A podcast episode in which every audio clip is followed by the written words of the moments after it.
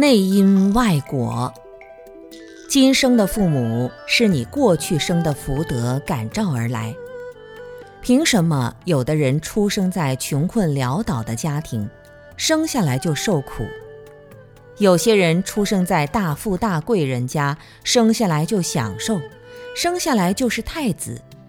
其实是你过去生死亡时最后的念头，决定了这一生相应的境界。境界是内心所认定的一种理。如果我们认定这个人坏，就要咬牙切齿地恨他。恨就是一种很痛苦的境界。恨升起来后。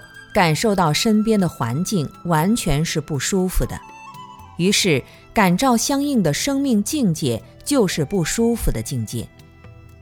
如果我们是个修行人，想要修行的时候，就会让身心行为想到一个修行的环境道场，这个信号发送出去后，就会感召一个修行的道场。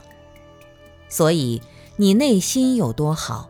就会看见世界有多好，你内心有多坏，就会看见世界有多坏。内因感召外缘，因缘和合产生结果。